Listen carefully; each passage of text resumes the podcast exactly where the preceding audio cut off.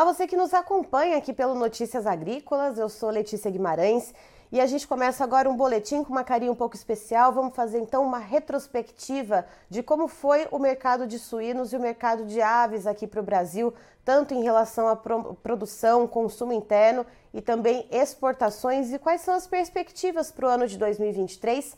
E quem está aqui comigo é o gerente de mercados da ABPA, Associação Brasileira de Proteína Animal, Luiz Rua. Seja muito bem-vindo, Rua. Olá, Letícia. É um prazer falar contigo e com todos os telespectadores do Notícias Agrícolas. Rua, vamos começar então falando a respeito da carne de frango. Uh, que é uma das mais acessíveis né, na mesa do brasileiro quando a gente fala de carnes, né? Quando a gente fala de proteína animal em geral, temos os ovos aí, mas das carnes, é, é, né, de uma maneira geral, o frango ele é sempre o, o, mais presente né, na mesa dos brasileiros que conseguem ter o poder aquisitivo para comprar esse alimento. Uh, o frango, como que foi o desempenho dele aqui no mercado interno durante esse ano? Olha, Letícia, acho que quando a gente fala da carne de frango, a gente é importante voltar um pouquinho para trás e ver que nesses últimos anos, né, nesses anos da pandemia, anos difíceis para toda a população mundial, o brasileiro comeu mais carne de frango. Se a gente lá em 2019 comia pouco mais de 42 quilos de carne de frango por habitante ano, nesse ano de 2021, né, quer dizer, no ano passado, 2021, nós comemos 45,5 quilos por habitante ano, em média, e nesse ano de 2021, a gente deve terminar com números muito próximos, aí também na faixa de 45, 45 quilos e meio, é, o que é um número bastante relevante, faz do Brasil aí um dos principais é, consumidores per capita de frango no mundo. E Rua, a respeito da produção, né, a gente tem uh, claramente essa produção de frangos de corte concentradas no sul do país, o Paraná ele segue sendo né, o, o, principal estado produtor e também exportador da carne de frango, uh, mas nesse ano de 2022 a gente teve uma novidade na produção em geral, né, no crescimento da nossa produção. Conta um pouquinho para a nossa audiência, então, essa novidade que coloca o Brasil em outros níveis, aí, em outros patamares aos olhos do mundo. Eu acho é uma, é uma ótima notícia para o Brasil. O Brasil se converte, né, Letícia, no segundo maior produtor de carne de frango, a gente então ultrapassa a China, ainda que nossos níveis de produção devam se manter muito próximos daqueles que foram os níveis de produção de 2021, e a gente naturalmente nesses últimos dias do ano, agora fechando os dados, a gente deve ter uma clareza sobre esses dados só é, na, na, na passagem do ano, na virada do ano, mas o fato é que todos os indicativos nos dão conta que o Brasil, de fato, se converteu no segundo maior produtor de carne de frango. Como você disse, o Paraná na liderança da produção, com algo em torno de 35%. Também nas exportações, quando 42% de tudo que é exportado pelo Brasil sai ali do Paraná, seguido ali por Santa Catarina e pelo Rio Grande do Sul, os três principais estados do ponto de vista né, dos volumes exportados pelo Brasil. Mas o fato é que o Brasil, de fato, aí deve é, assumir essa segunda colocação. Ainda estamos um pouco longe dos Estados Unidos, que tem um mercado interno gigantesco, mas nas exportações a gente inclusive aumenta a diferença para os Estados Unidos. A gente deve chegar nesse ano de 2022 e agora, finalizando esses últimos dias de dezembro aqui, a gente deve chegar muito próximo ali das 4,8, 4,9 milhões de toneladas exportadas. Vai ser novamente um recorde. Lembrando que no ano passado a gente já teve um recorde nas exportações, aumentando a distância para os Estados Unidos, que deve exportar algo como 3,3 milhões de toneladas. Então, o Brasil ampliando a diferença para os Estados Unidos, mas é importante a gente deixar claro que o nosso consumidor, que é aquele que mais consome o nosso frango, porque dois terços do que a gente produz fica aqui no nosso mercado interno, continuará comendo o mesmo nível, a mesma quantidade é, de frango que no ano de 2021. Como eu falei, desde no início da pandemia, a gente aumentou quase 3 quilos de disponibilidade a mais por habitante ano, e essa deve ser a tônica também aí, inclusive para o ano de 2023. Ou seja, o que se vê, então, a gente tem sim um crescimento de produção, uh, mas um crescimento que ele é bem fundamentado, já que a gente tem, além do nosso mercado interno, né, que tem um, um consumo muito consolidado, né, Rua, de carne de frango, mas as exportações também. E uma coisa que a gente não pode deixar de falar é a situação da influenza aviária, né? Desde o começo do ano a gente vê o hemisfério norte que segue enfrentando sérios problemas em relação a surtos de gripe aviária uh, que não, não cessaram durante o período de verão, né, ou não diminuíram. pelo contrário, né, eles permaneceram. Agora eles vêm chegando aqui uh, ah, para a América do Sul. E, e aí, mas assim, de certa forma, esses surtos de gripe aviária no hemisfério norte, eles abriram aí algumas portas, né? Deixaram alguns espaços, alguns espaços, perdão, que foram preenchidos pelo Brasil. Sem dúvida, para a infelicidade desses países, né, que tiveram e continuam tendo casos de influenza aviária, em alguns, em, em alguns países, como é o caso dos Estados Unidos, o pior surto é, da história, mais de 53 milhões de aves abatidas. Sim, desde 2015, né? Foi um recorde para os Estados Unidos, né? É, o próprio USDA classifica como o, o pior surto da, da, história dos Estados Unidos. Então, uma situação bastante complexa lá, lá, complexa também na Europa, na França, no Reino Unido, enfim, vários países ali da Europa com problemas bastante sérios atrelados à, à influenza aviária, e não só, né? Custos de energia, mão de obra, são todas situações que põem a avicultura europeia é, em situação de dificuldade produtiva, especialmente é, para o próximo ano. Os, os, prognósticos dão conta que, que, será um pouco difícil lá na Europa, mas o fato é que a, a influenza aviária também chegou na América do Sul, casos registrados no Peru, na Colômbia, na Venezuela, ah, no Equador e agora no Chile, recentemente confirmado também. Então, tudo isso faz com que a gente tenha é, que redobrar os nossos cuidados, redobrar a nossa biosseguridade. Esse é até um apelo que eu faço para os nossos produtores que estão assistindo. Né? Todo cuidado é pouco. O Brasil tem esse status sanitário de excelência, que é livre de influenza aviária. Nós nunca tivemos um caso no Brasil. E a expectativa é que a gente mantenha essa situação, porque de fato é algo que tem nos permitido, é o nosso, né, vamos dizer assim, usando uma expressão das viagens, aí é o nosso passaporte para acessar diversos mercados e o Brasil, de uma forma ou de outra, foi chamado no momento em que houve uma menor disponibilidade de carne para exportação pelo mundo como um todo. O Brasil, com esse status de excelência, com a qualidade que nós temos, com as parcerias de longo prazo que temos aí em mais de 140 países, naturalmente o Brasil foi chamado é, a atuar, né, e atuar com o maior volume. Prova é que nós devemos encerrar esse ano, então, né, com um novo recorde nas exportações de carne de frango. O outro ponto de destaque quando a gente fala de exportações também, né, e nesse ano de 2022, ano de Copa do Mundo no Catar, foram a, as exportações então para os países árabes e principalmente para o Catar que deu um salto, né? Uh, isso também contribuiu uh, para esse para atingir esse recorde e em qual medida isso pode ter contribuído? Olha, Letícia, todo mercado que a gente aumenta volume, ele contribui né, de uma forma ou de outra. Tem mercados menores, mercados mais relevantes do ponto de volume, ou então mesmo de rentabilidade.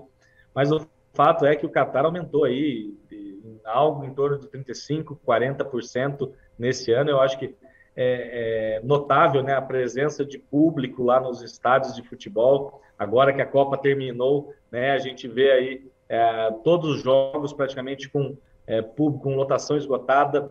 O Catar é um país de 3 milhões de habitantes que recebeu aí algo em torno de 1 milhão e meio, 2 milhões é, de visitantes durante esse período.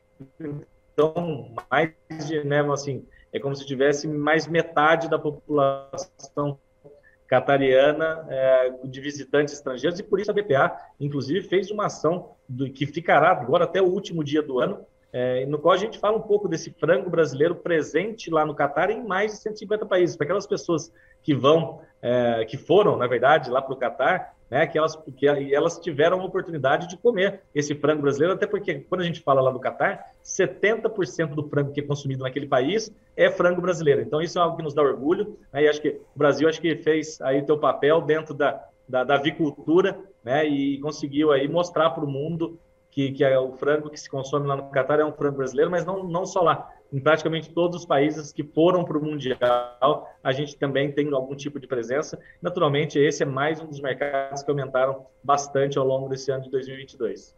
E Rua, falando, passando a falar sobre carne suína, né? A suinocultura brasileira, ela tem passado por maus bocados, né? Principalmente quando se fala aí nos custos de produção, o suinocultor ele tem lidado uh, com fluxo de caixa muito apertado, muito restrito, pelo menos desde a metade do ano passado para cá, né? Então a gente fala, começa a falar de, de um produtor muito resiliente, né? Que o produtor de suínos que permaneceu e prevaleceu né, durante esse ano de 2022, não tem outra palavra para ele senão resiliência, né? E Rua, como que ficou então a situação de produção aqui no Brasil?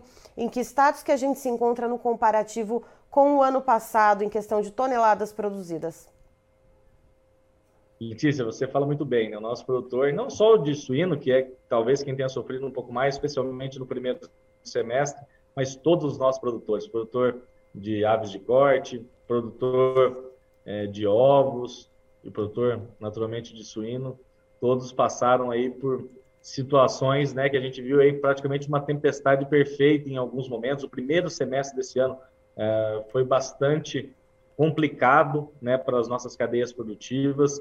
É, nós tivemos aí né, uma conjunção de fatores que levaram é, muitos né, a, a, ali a pensar em desistir. Acho que, como você disse, muito produtor resiliente que continuou na atividade e agora a gente começa a colher um pouco melhor né, os frutos dessa resiliência é, a partir de um segundo semestre um pouco melhor do que o primeiro semestre. O Brasil, esse ano, deve produzir 4,8, 4,9 milhões. A gente está nos últimos dias do ano, agora fechando né, esses, esses últimos dados mas deve ficar aí na casa de 4,8, 4,9 milhões de toneladas produzidas, sendo que no ano passado nós produzimos 4,7 milhões. Então, aumenta aí na casa de 100 mil toneladas, 150 mil toneladas de maneira geral. É, essa é a nossa expectativa para fechamento de 2022. Para 2023, a produção deve crescer um pouquinho mais, mas não muito mais. Então, é, a gente vê também, de alguma forma, a produção é, entrando num nível de estabilidade no caso da carne suína, mas, de fato, no primeiro semestre a gente viu todas as dificuldades parece que reunidas num combo só, e agora a gente começa a ver recuperação da China, né, ou melhor, recuperação dos nossos volumes para a China. Se no começo do ano a gente estava mandando ali na casa de 25 mil toneladas, 20 mil, agora a gente já está mandando na faixa de 40, 45, 50 mil toneladas por mês. Os preços também é, bastante melhores, né, até preços parecidos com o período da peste suína africana. E o fato é que o Brasil, no segundo semestre de 2022, teve o seu melhor segundo semestre quando a gente fala em média. Né? O Brasil teve uma média de mais de 100 mil toneladas exportadas nesse segundo semestre, que contradiz um pouco com aquele primeiro semestre que a gente teve ali na faixa de 85 mil toneladas. Uhum. Então, a gente uhum. deve terminar o ano é, aí com volumes de exportação muito próximos, aquele 1 milhão 137 mil toneladas que a gente exportou no ano passado, deve ficar ali um pouquinho menos, ou eventualmente até um pouquinho mais, né? mas deve ficar bem em linha com o que foi o ano passado. E para o ano que vem a gente projeta também aí um crescimento das exportações. Como eu disse, a China é, voltando a comprar mais do Brasil, e não só do Brasil, do mundo como um todo. A China bateu muita matriz lá no primeiro semestre, e agora a gente começa a ver o efeito disso no segundo semestre e agora no primeiro semestre de 2023. Essa é expectativa nossa para aquele que é o nosso principal mercado, para onde a gente manda aí aproximadamente 40% a 45% das nossas exportações. E Rua, essa questão das exportações, né? Aqui no Notícias Agrícolas, o pessoal que nos acompanha está acostumado que geralmente de segunda-feira, que é quando a Secretaria de Comércio Exterior do Governo Federal libera os dados de exportação, a gente sempre faz ali um balanço comparando tanto com a semana anterior ou também a relação com o mês uh, do ano anterior, né, para ver como que está o andamento das exportações de carne suína e de carne de frango. Uh, e a gente viu realmente né, que esse segundo semestre parece que deu uma deslanchada. O que, que fez uh, isso acontecer? Foi só essa questão do fator China, né, desse abate de matrizes no primeiro semestre e que aí agora no segundo semestre fez com que as coisas fossem se acelerando para as exportações brasileiras? Ou teve algum outro ponto que também ajudou a dar essa puxada?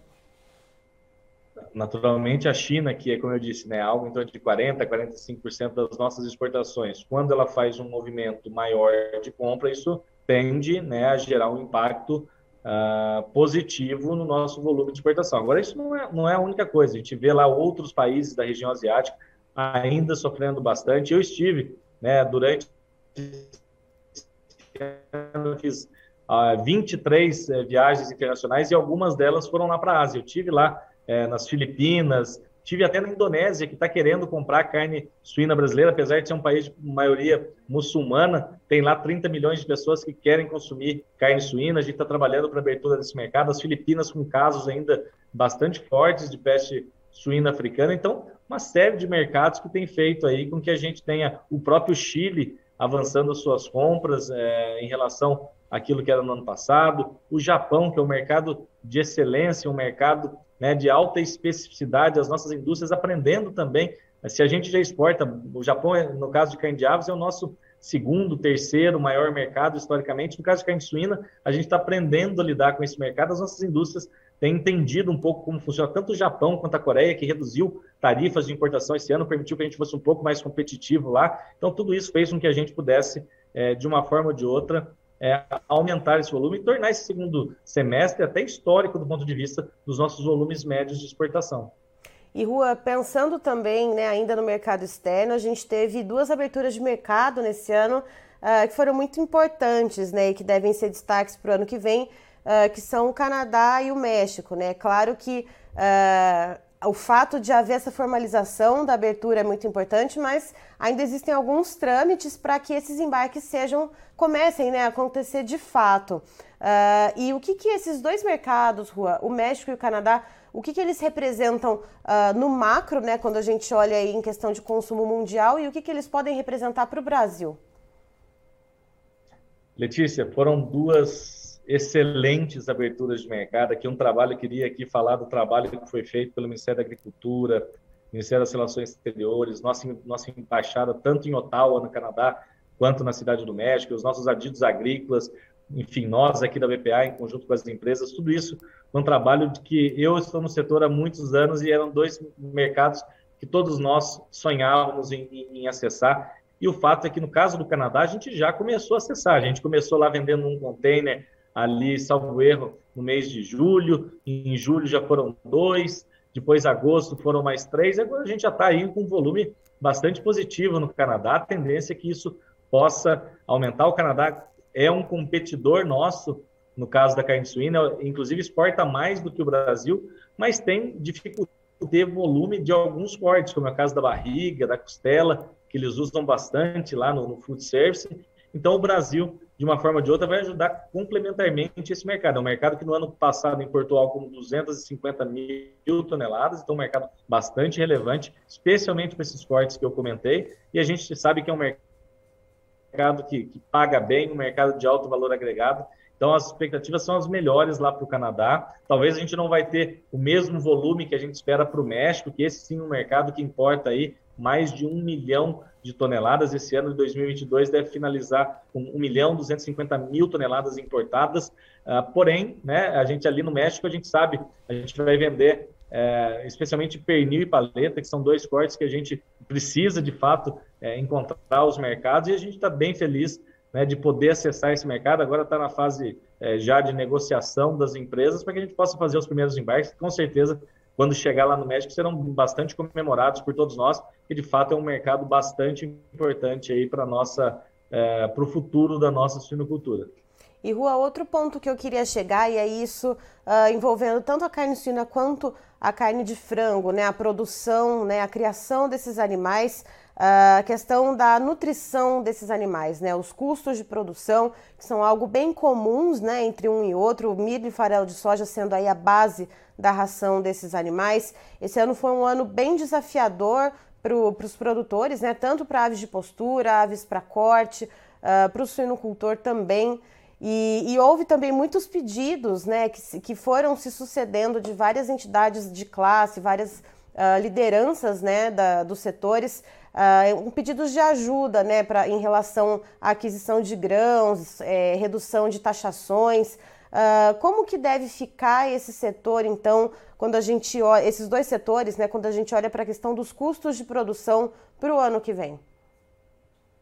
Olha, de fato, 2021 e 2022 né, foram anos bastante é, complicados para a nossa suinicultura e avicultura do ponto de vista dos custos de produção. Milho e farelo de soja aumentaram aí na casa de 150%.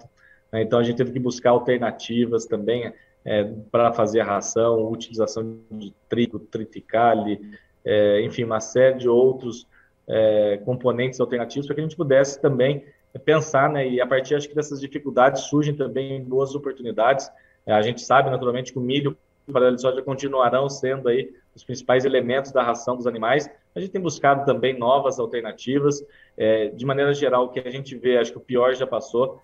Primeiro semestre, a gente teve lá milho a, a 100 reais a saca, ou soja a quase 200 reais a saca, tudo isso fez, machucou bastante o nosso produtor, né, machucou muito a rentabilidade, muitos trabalhando aí durante boa parte do ano no vermelho, Mas o que a gente vê agora né, são expectativas positivas.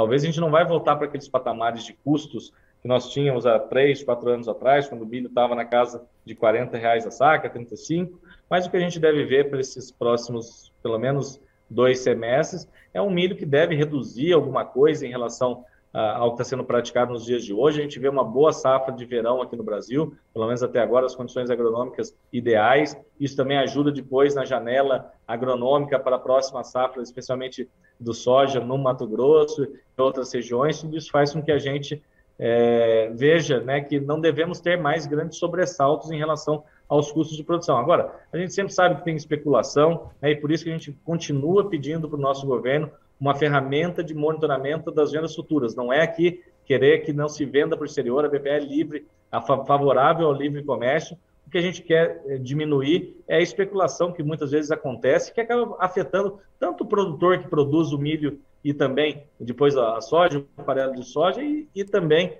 os nossos produtores que acabam agregando valor aqui a partir desses dois insumos básicos da nossa produção. Então, a gente continua pedindo para o governo a questão do monitoramento das vendas futuras e a gente espera que isso possa ser implementado em breve para que a gente possa, de fato, evitar esse tipo de especulação que aconteceu especialmente ali em 2021 e colocou muita gente aí, deixou muita gente rica, ou melhor, deixou poucos ricos e uma, né, um setor inteiro é, com dificuldade em função é, de muita especulação que aconteceu.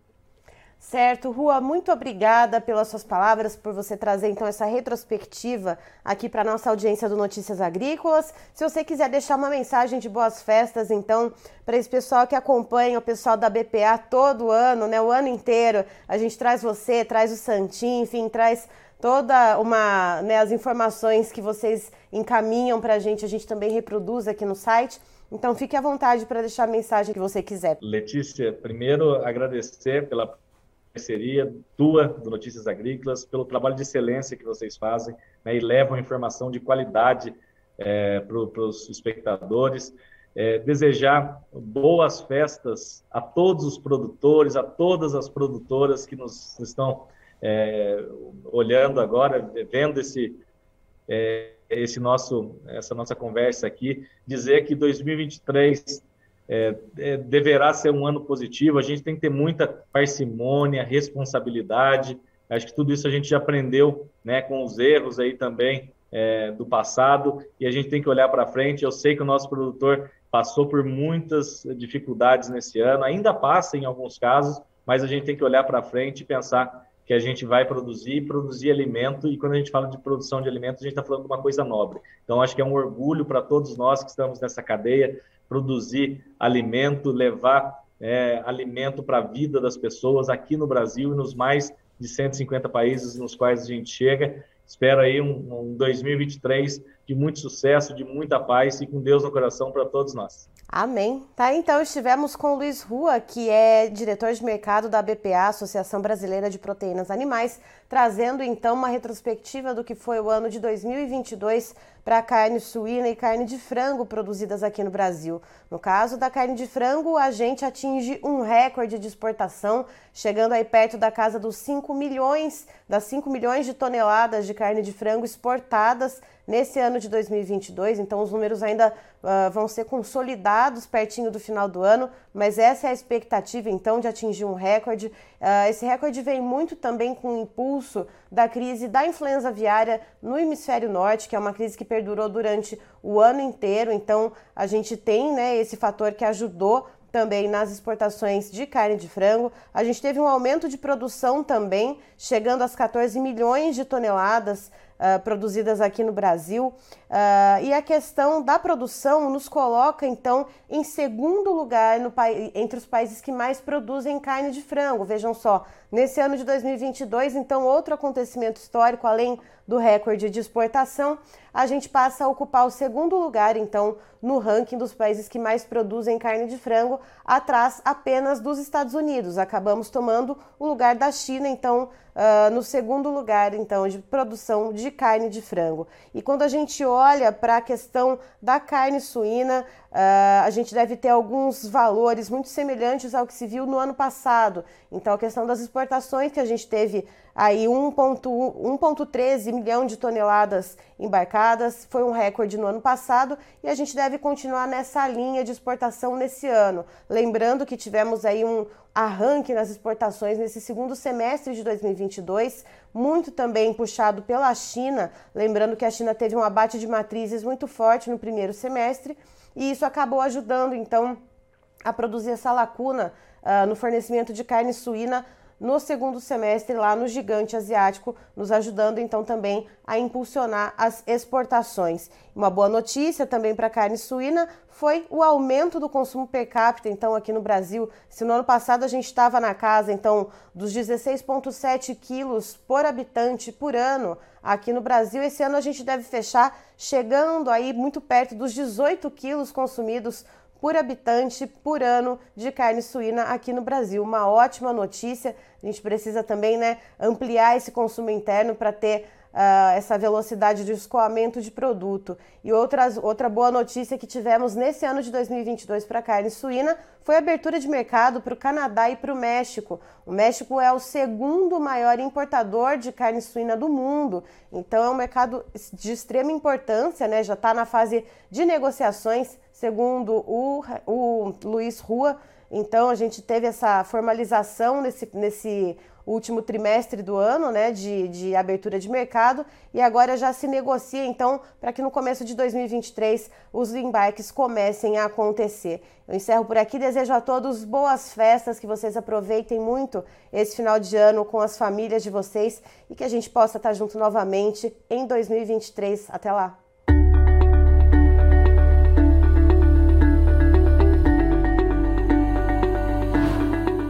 Participe das nossas mídias sociais no Facebook Notícias Agrícolas, no Instagram, arroba Notícias Agrícolas e em nosso Twitter, arroba Noteagri. E para assistir todos os vídeos, se inscreva no YouTube, na Twitch, no Notícias Agrícolas Oficial.